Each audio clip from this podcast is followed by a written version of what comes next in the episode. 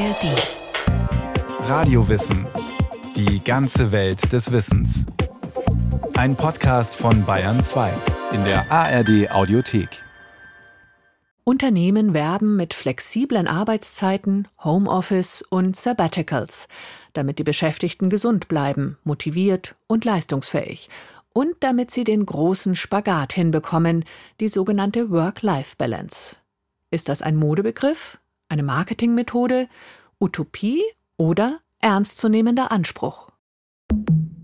Wir sind offen für flexible Arbeitszeiten. Arbeite in unserem modernen Loftbüro, gut versorgt mit Müslibar, Kaffee, Tee und frischem Obst. Deine Benefits? Flexibel arbeiten. Wir leben ein hybrides Arbeitsmodell, weil uns deine Work-Life-Balance wichtig ist. Gehalt und Aufstiegschancen allein sind es schon lange nicht mehr, womit Unternehmen um Mitarbeitende werben. Ich glaube, viele Unternehmen erkennen das, dass sie langfristig nur etwas davon haben, wenn Mitarbeitende zufrieden sind und wenn sie langfristig gesund sind. Aber wenn Sie mich fragen als Wissenschaftlerin, würde ich sagen, naja, dieser Begriff Work-Life-Balance, der adressiert mehr eine Zielvorstellung, als dass er tatsächlich eine Realität beschreibt. Eine Psychologin und eine Soziologin analysieren einen Begriff, der manchmal mehr Marketing und Wunschdenken ist als gelebte Realität. Work-Life-Balance. Wie geht das zusammen? Stellenanzeigen, die mit einer Balance zwischen Arbeit und Leben werben, und dann die Realität mit Arbeitsverdichtung, Überstunden und eng getakteten Terminen? Wie hat das überhaupt begonnen, dass viele Menschen einen so stressigen Arbeitsalltag haben, den sie selbst kaum noch beeinflussen können? Und ist sie utopisch, die Balance zwischen Arbeit und Leben? Uns ist es wichtig, leidenschaftlich zu arbeiten, aber auch die Balance zwischen Arbeit und Privatleben zu wahren. Überstunden sind sehr selten und werden fair kompensiert. Zusammen machen wir regelmäßige Teamevents, Ausflüge und monatliche Yoga-Stunden.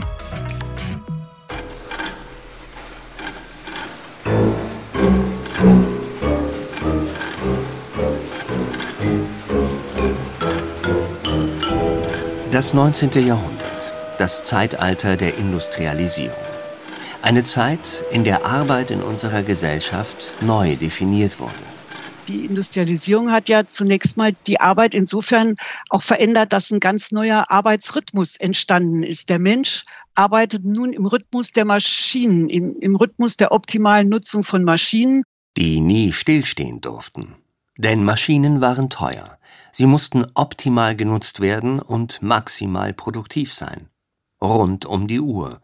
Und mit ihnen der Mensch diese Vorstellung, den Mensch sozusagen in die Maschine mit zu integrieren und an seinem Funktionieren interessiert zu sein, an seiner Leistungsoptimierung, genau wie so bei einer Maschine, das ist ein Denken, das so systematisch im ausgehenden 19. Jahrhundert begonnen hat. Eva Ochs ist Historikerin an der Fernuniversität Hagen. In ihrer Habilitation hat sie sich mit der Work-Life-Balance bürgerlicher Männer im 19. Jahrhundert beschäftigt. Arbeit und Beruf hatten für das Bürgertum einen hohen Wert, weil damit Einzelne gesellschaftlich aufsteigen konnten, anders als in den Jahrhunderten davor. Im 19. Jahrhundert ändert sich das, zumindest teilweise. Sozialer Aufstieg bedeutet jetzt manchmal viel harte Arbeit. Und auch das Jammern darüber, das Beklagen von Vereinseitigung und fehlender Balance. Den Begriff Work-Life-Balance benutzte damals keiner. Den französischen Begriff der Balance hingegen schon. Es gab regelrechte gesellschaftliche Debatten darüber. Zum Beispiel Werner von Siemens suchte sich eben auch eine Frau, die zufrieden damit war, dass er der Aventürer, also der Mensch ist, der aus beruflichen Gründen Abenteuer durch die Welt reist und wenig Zeit zu Hause hat. In mir ist hinreichend Stoff, sowohl zum gemütlichen Familienvater als auch zum Ruhe- und rastlosen Aventürer. Schreibt Werner von Siemens in einem Brief an seine Verlobte. Entschieden hat er sich dann für das Lebensmodell eines rastlosen Geschäftsmannes. Siemens schreibt in seinen Erinnerungen, dass sein Leben vor allem deswegen schön gewesen sei, weil es wesentlich erfolgreiche Mühe und nützliche Arbeit war. Heute wäre das wohl für die meisten Familien keine befriedigende Option. Der Spagat zwischen den Anforderungen des Privatlebens und des Jobs scheint größer geworden zu sein mit den Ansprüchen, die Menschen an sich selbst stellen. Weil immer verschiedene Logiken nebeneinander her existieren. Die Logik der Ökonomie, der Logik des Geldverdienens, steht vielleicht dann im teilweise im Gegensatz zu den wirklich menschlichen Bedürfnissen. Vielleicht der Mensch steht sich halt selbst im Weg, wenn er viel arbeiten will, viel diesen Gesetzmäßigkeiten gehorchen möchte, weil er viel Geld verdienen will, weil er viel konsumieren will, dann ist er ja selber schon im Zwiespalt ne, mit sich und seinen Bedürfnissen. Ne? Und ich denke, Ambivalenz, das ist wirklich was, was die Wünsche der Menschen charakterisiert und eben auch sozusagen die Struktur der Gesellschaft charakterisiert. Und diese Ambivalenz, Work und Life gleich gut bedienen zu wollen, kann psychisch krank machen, innerlich zerreißen und überfordern bis zur Erschöpfung. Sommerfrische, Sanatoriumsaufenthalte und ausgedehnte, manchmal sogar monatelange Kuren gehörten im 19. Jahrhundert zum guten Ton der reichen bürgerlichen Elite. Das Sabbatical des Industriezeitalters. Mit Auszeiten werben Unternehmen heute wieder verstärkt. Nur, wirkliche Balance lässt sich nicht dauerhaft herstellen, wenn der Arbeitsalltag so stresst, dass Arbeitnehmende das Bedürfnis haben, sich für Monate auszuklinken, um dann wieder ein Jahr durchzuhalten. Work-Life-Balance ist für viele das Thema. Wie können sie arbeiten, all die anderen Dinge, die das Leben von ihnen fordert, erledigen und noch die Zeit haben, auf die eigenen Bedürfnisse zu achten. Dieser Begriff Work-Life-Balance, der ist im Grunde in die deutsche Debatte hineingeschwappt, ungefähr in den 2000er Jahren. Da haben wir in Deutschland viel über die Flexibilisierung der Arbeitszeit gesprochen.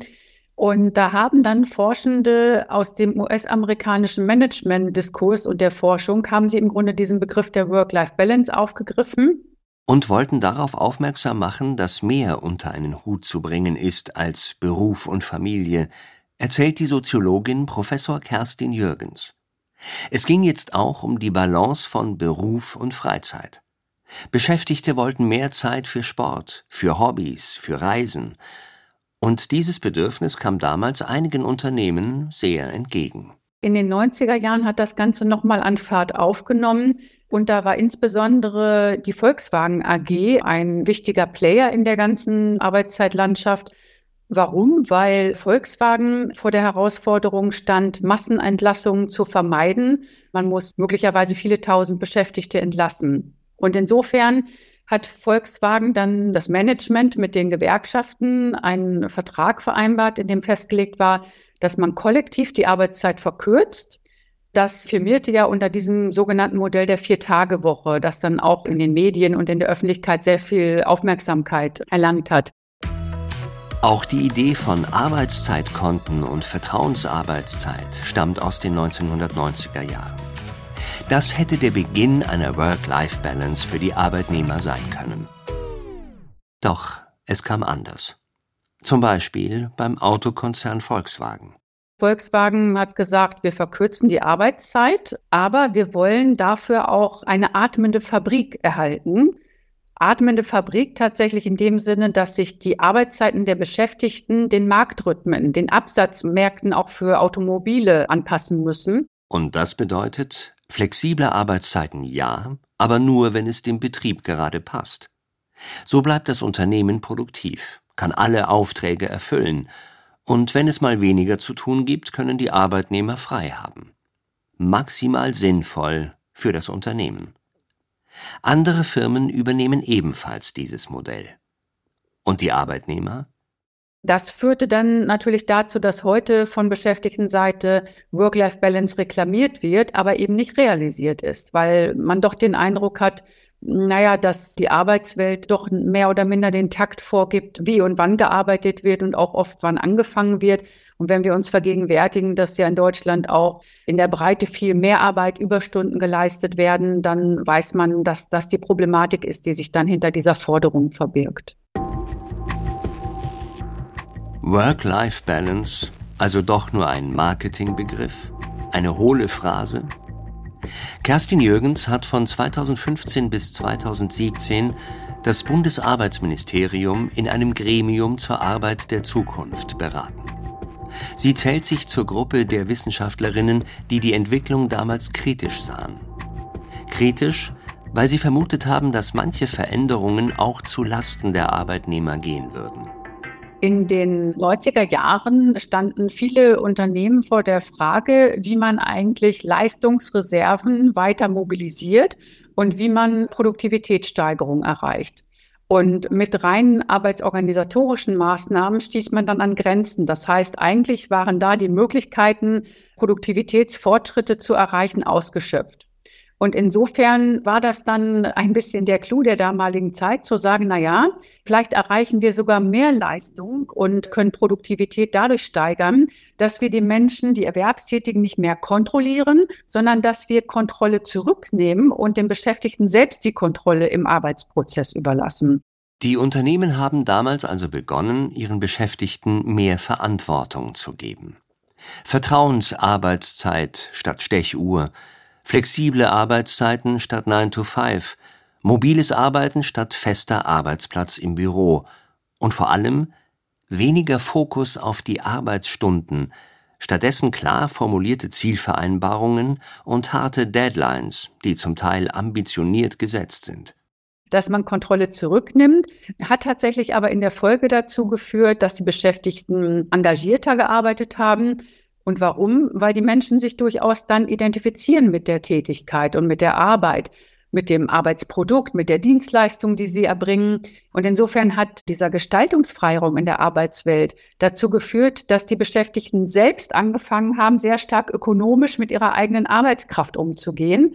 Also nicht quasi einen Dienst nach Vorschrift abzuarbeiten, und Aufgaben zu erfüllen, sondern tatsächlich zu überlegen, wo liegen eigentlich meine Leistungsspitzen. Ich arbeite am besten dann, wenn ich am leistungsstärksten bin. Ich verzichte vielleicht auf Aktivitäten in der Freizeit, weil ich dann am nächsten Tag leistungsfähiger bin.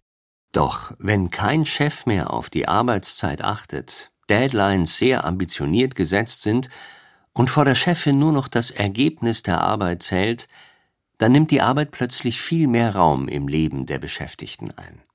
Zumindest im Leben derer, die performen wollen. Sie zahlen im Grunde auch den Preis dafür, dass sie eigentlich die einzige Instanz noch sind, die dann eine Art Reißleine ziehen kann oder sagen kann, so für heute ist jetzt einmal Feierabend erreicht und ich habe genug getan. Und das können wir in der Forschung gerade bei jüngeren Beschäftigtengruppen sehen und auch bei Hochqualifizierten, die tatsächlich ihre Leistungspensen da arg ausreizen. Oder eben in anderen Bereichen, wo tatsächlich der Personalmangel so extrem ist. Und dieses dauerhafte zu viel und mehr arbeiten, das ist im Grunde dann ein Problem. Ein Problem für die Psyche. Kerstin Jürgens sieht noch eine andere Ursache für die zunehmenden Belastungen. Die resultieren maßgeblich darin, dass zum Beispiel das Leistungspensum so kalkuliert ist, dass die Aufgaben eigentlich nicht in der vorgegebenen Zeit und mit den vorgegebenen und verfügbaren Ressourcen zu erledigen sind.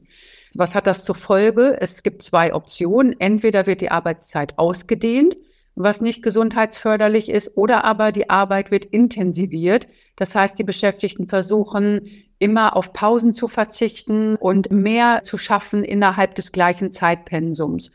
Und beide Wege sind aus gesundheitlicher Sicht ja keine guten Wege für einen wirklichen nachhaltigen Einsatz von Arbeitszeit, der ja über einen langen Erwerbsverlauf auch hinweg betrachtet werden muss.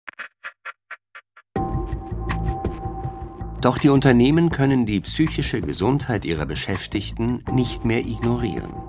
Die Zahl der Fehltage ist in den letzten Jahren stark gestiegen. Die Diagnose Burnout führt zu monatelangen bis jahrelangen Krankschreibungen und Ausfällen. Und seit regelrecht um Fachkräfte geworben werden muss, wird Mental Health zum Riesenthema. Es ist ja nicht nur wichtig, Menschen zu gewinnen, sondern wenn sie da sind, sie zu motivieren, dass sie auch weiterhin produktiv sind, dass sie auch gesund bleiben Astrid Schütz ist Psychologin an der Universität Bamberg und forscht zur Frage, was Arbeit mit Menschen macht und welchen Einfluss Führungskräfte darauf haben. Die Arbeitszeit alleine sagt nämlich nicht immer etwas darüber aus, ob Menschen damit zufrieden sind, welchen Stellenwert die Arbeit in ihrem Leben hat. Es kommt darauf an, selber kritisch zu reflektieren, wo die eigenen Bedürfnisse sind. Manchmal gehen Menschen über Grenzen mit einer sehr starken Leistungsorientierung und suggerieren sich selbst, ich brauche nichts anderes als die Arbeit. Das kann ein Irrtum sein, der sich dann nach einer Weile zeigt in Erschöpfungssymptomen, im schlimmsten Fall in Burnout. Aber ich glaube nicht, dass man von außen definieren kann, was eine Work-Life-Balance ist, also wie viel Freizeit jemand haben muss. Manchmal kann das Leben in Balance empfunden werden, selbst wenn es zeitlich und gedanklich viel um die Arbeit kreist. Weil Menschen auch in der Arbeit soziale Beziehungen haben oder Sinn erfahren. In der Arbeit können Menschen das Gefühl haben, dass sie gestalten können und wirksam sind. Das führt zu Zufriedenheit. Zudem ist die Art der Tätigkeit entscheidend. Monotone Aufgaben, seien es körperlich oder intellektuell einseitige und sinnlose Aufgaben, Arbeit, die für den Papierkorb ist, die keiner wirklich braucht, laugen emotional aus und verstärken das Gefühl, dass etwas mit der Work-Life-Balance nicht stimmt. Daher spielen Unternehmenskultur und Führungsverhalten eine große Rolle. Ganz konkret hatten wir eine Studie, da ging es um gesundheitsorientierte Führung. Die Frage war, ob Führungskräfte, die selber emotional erschöpft sind, emotionale Erschöpfung als Vorstufe von Burnout, wie es deren Mitarbeitenden geht. Und in der Tat, die Mitarbeitenden, deren Führungskräfte emotional erschöpft waren, berichteten mehr somatische Symptome. Also nicht nur auf psychischer Ebene, sondern waren tatsächlich auch Rückenschmerzen, Kopfschmerzen oder ähnliche Faktoren stärker vertreten. Emotionale Intelligenz ist daher für die Psychologieprofessorin eine der Schlüsselkompetenzen, wenn es darum geht, eine gute Balance in seinem Leben und der Arbeit zu finden. Im Grunde ist es eine Achtsamkeit sich selber gegenüber. Und natürlich gehen wir alle immer wieder mal über Grenzen. Das ist ja auch okay. Es darf eben nicht zu häufig und zu langfristig sein. Es ist eine Frage der Unternehmenskultur. Also das heißt, es ist schwierig für einzelne Mitarbeitende, das alleine umzusetzen und auch für eine Führungskraft auf mittlerer Ebene, das alleine umzusetzen. Im Grunde muss die Idee von ganz oben kommen. Astrid Schütz schult Führungskräfte in Self-Compassion. Also eine mitfühlende Haltung sich selber gegenüber, wo es darum geht, auf eigene Bedürfnisse zu achten, also auch wo bin ich produktiv, was macht mir Spaß, worauf bin ich stolz, aber wo ist auch meine Grenze, wo brauche ich Pausen. Und auch eine Haltung, die sozusagen die Fehlbarkeit des Einzelnen berücksichtigt. Also Fehler sind menschlich und aus Fehlern können wir lernen. Niemand ist perfekt. Also Self-Compassion ist quasi eine Haltung, wo wir wie aus der Perspektive einer guten Freundin uns sehen, also nicht überkritisch uns gegenüber sind, sondern eher wohlwollend uns selber gegenüber. Mit sich selbst mitfühlend zu sein, ist das Gegenteil von Perfektionismus. Psychologen trainieren in Unternehmen Mitarbeitende, ihre Haltung zu sich selbst zu ändern. Zum Beispiel auch am übertriebenen Perfektionismus zu arbeiten. Doch einen Haken gibt es dabei. So sehr sich der oder die Einzelne auch bemüht, an sich selbst und ihrer Einstellung zu arbeiten, am Ende wird man keine Work-Life-Balance erreichen können, wenn die Rahmenbedingungen nicht stimmen. Wenn die Vorgesetzten eine andere Haltung haben, wenn die Unternehmenskultur dem entgegensteht und die Arbeitsatmosphäre toxisch ist. In Sachen Unternehmenskultur und konstruktive Führung gibt es noch viel zu tun. Astrid Schütz forscht auch dazu. Und untersuchen in dem Zusammenhang zum Beispiel Narzissmus als Variable, also Narzissmus als Tendenz, sich selber aufzuwerten und auch andere abzuwerten. Das ist sozusagen die Extremform ungünstiger Führung, weil Mitarbeitende dadurch natürlich klein gemacht werden, entwertet werden und das ein besonders problematisches Klima schafft. Unter einer destruktiven Führung ist es schlicht unmöglich, zu einer Work-Life-Balance zu kommen. Wenn es irgendwo ganz schlecht läuft, ist es unwahrscheinlich, dass alle Mitarbeitenden ein Problem haben. Was wären Indikatoren? Also wenn Mitarbeitende den Eindruck haben, ich werde nicht wertgeschätzt, das, was ich sage, wird nicht ernst genommen, ich habe das Gefühl, dass ich klein gemacht werde, meine Potenziale werden nicht gesehen, ich habe keine Chance, mich weiterzuentwickeln. Dann sind das so gewisse Warnsignale, die man im besten Fall ansprechen kann im Mitarbeitendengespräch. Wenn da keine Chance drauf besteht, dann kann das ein Hinweis sein, dass es besser ist, sich neu zu orientieren. Im Extremfall kann also ein Jobwechsel die Lösung sein für mehr Balance im Leben.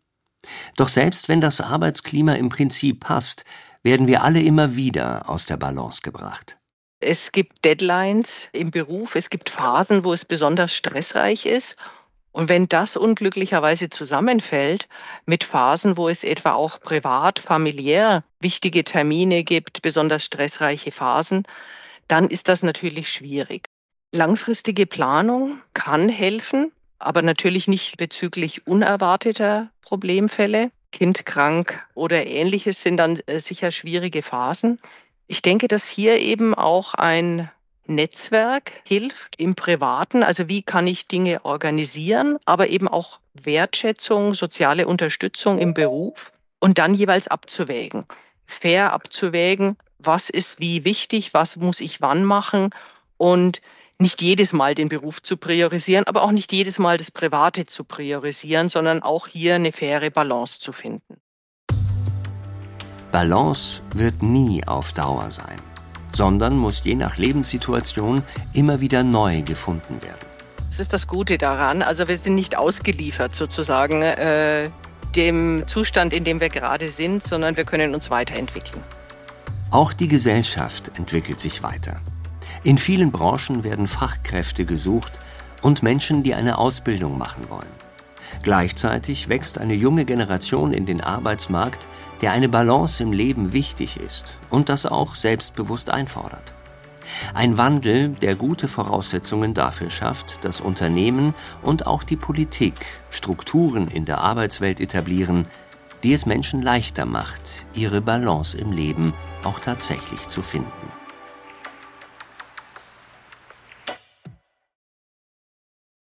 Das war Work-Life-Balance, klappt der Spagat? Ein Radiowissen von Katharina Hübel.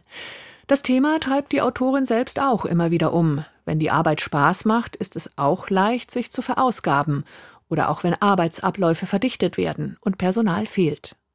Mehr Psychologie von Radio Wissen, zum Beispiel auch ein Lob auf die Faulheit oder eine Folge über Achtsamkeit, finden Sie in der ARD Audiothek und überall, wo es sonst Podcasts gibt.